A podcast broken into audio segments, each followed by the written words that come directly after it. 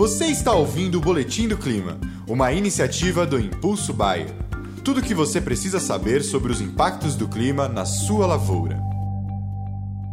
Olá a todos, aqui é Marco Antônio Santos, agrometeorologista da Rural Clima. Em parceria com a Baia, vamos para o nosso alerta agroclimático dessa semana, primeira semana de janeiro.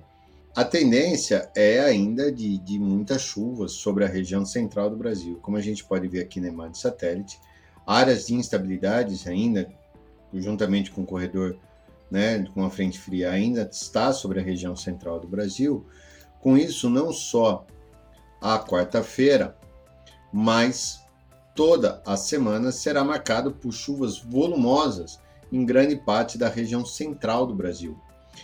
Toda aí pegando todo o centro-oeste, sudeste, Mato Pivo, interior do Nordeste, assim como também no sul do Brasil, há previsões de chuvas. E, como já, a gente já viu, as chuvas retornando aí para o sul do Brasil. Reparem nesses últimos, vou colocar o mês de janeiro aqui, ó. Reparem que as chuvas, né, voltou ao sul do Brasil. Aí esse aqui é dia 2, ó, mas o dia 4 aqui, ó. Quando a gente olha o dia 3, ó, né, já voltando ao sul do Brasil, dando condições aí para o desenvolvimento das lavouras. Uma vez que, né, quando a gente pega aqui o mês de dezembro, foi extremamente seco ó, em todo o sul do Brasil, levando a quebras generalizadas na soja, no milho, tanto no Paraná quanto Santa Catarina e também Rio Grande do Sul, bem como também sul do Mato Grosso do Sul e Paraguai, né, que foram atingidos. Então, de uma forma geral, a, a seca de dezembro causou grandes estragos na, em todo o sul do Brasil. Né? Em contrapartida, em contrapartida, já em toda a região centro-norte do Brasil, o excesso de dias chuvosos também está atrapalhando aí é, os tratos culturais, a colheita da soja que já iniciou em alguns pontos do Mato Grosso, a, a previsão é, o plantio do algodão, que está sendo atrasado, o algodão safra, que era para ser plantado em dezembro, muitos agora vão ter que virar algodão safrinha, porque não conseguiram finalizar o plantio agora em dezembro, estão jogando para janeiro. Então, isso traz uma certa apreensão aí. E agora, a tendência para essa semana é de chuvas ainda em grande parte das regiões produtoras, como vocês podem ver, principalmente sobre Mato Grosso, Goiás, Minas Gerais, é, Roran, é, Rondônia, Pará, Tocantins, Bahia, Maranhão e Piauí. Né? Essas chuvas que estão sendo previstas para a região central mantêm uma condição ainda muito ruim para o pleno desenvolvimento das lavouras, bem como a realização dos tratos culturais, plantio e tudo mais. Porém, com o retorno das chuvas no sul do Brasil, principalmente sobre Santa Catarina e Paraná, ao longo dessa semana, isso traz uma condição excepcional. E na próxima semana, como a gente vai ver aqui, volta a chover mais para o final da próxima semana, volta a chover no, no Rio Grande do Sul, o que também mantém uma condição extremamente favorável ao desenvolvimento das lavouras. Ó. E o que está se mostrando é que a segunda quinzena de janeiro volta a ser marcado por chuvas regulares e até mesmo em altos volumes no sul do Brasil.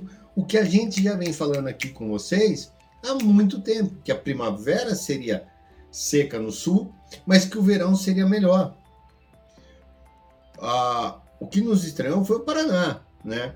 Porque se você pega aqui, ó, o observado de dezembro, né, ó, no Paraná, a gente observa que esse buraco aqui, ó,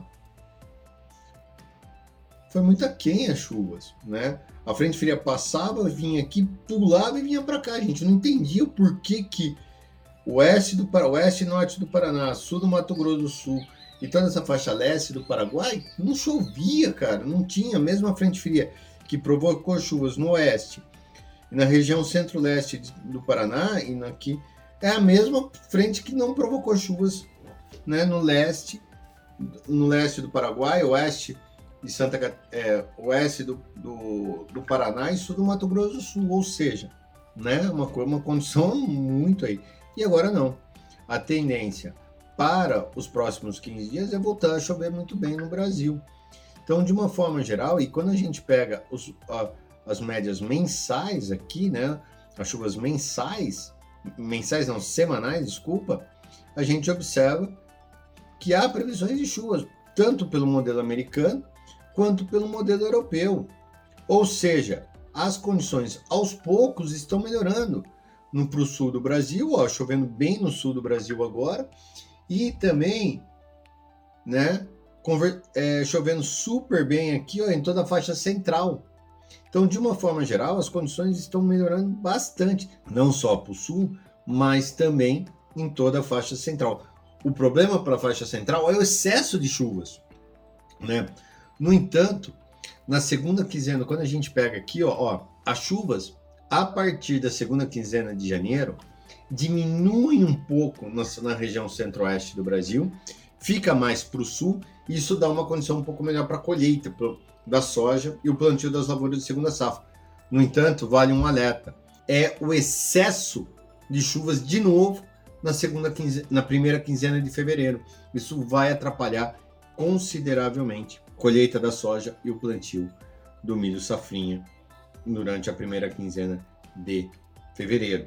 Já para as culturas do café, cana de açúcar, as condições são maravilhosas. Apesar da baixa luminosidade, mas está chovendo bem. Então isso mantém uma condição extremamente favorável. Então, de uma certa forma, as condições estão indo muito bem no Brasil, até por conta do retorno das chuvas no sul do Brasil. Então, um abraço a todos, lembrando que esse é um vídeo em parceria da Rural Clima com a Bayer Agro. E esse foi o Boletim do Clima uma iniciativa do Impulso Bayer. As últimas notícias do Impulso Bayer sobre a previsão do tempo para sua lavoura.